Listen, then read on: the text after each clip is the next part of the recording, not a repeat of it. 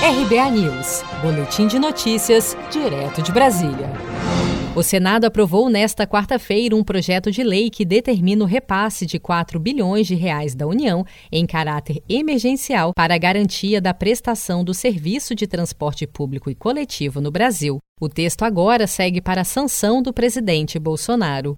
O objetivo da proposta é reequilibrar os contratos das empresas de transporte coletivo impactadas pela pandemia de Covid-19. A matéria recebeu parecer favorável do relator, o senador Eduardo Gomes, do MDB de Tocantins, líder do governo no Congresso. Uma matéria absolutamente é, difícil, mas necessária por conta da situação do transporte das grandes cidades do país, e das cidades de todo tamanho onde há, onde há transporte público.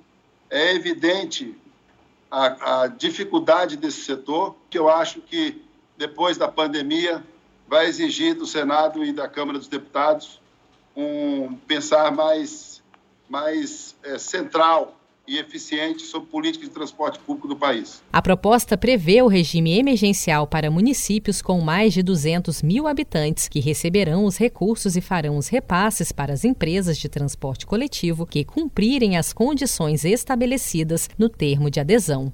Os estados e municípios interessados têm até 60 dias após a publicação da lei para se manifestarem. Vale ressaltar que os recursos serão aplicados proporcionalmente ao número de passageiros que cada empresa transporta. Dos 4 bilhões de reais previstos para serem repassados, 70% serão destinados para municípios e 30% para estados e o Distrito Federal. O montante é oriundo de recursos do Fundo das Reservas Monetárias, FRM, extinto por medida provisória em junho. Se você quer começar a investir de um jeito fácil e sem riscos, faça uma poupança no Sicredi. As pequenas economias do seu dia a dia vão se transformar na segurança do presente e do futuro. Separe um valor todos os meses e invista em você. Poupe com o Sicredi, pois gente que coopera cresce.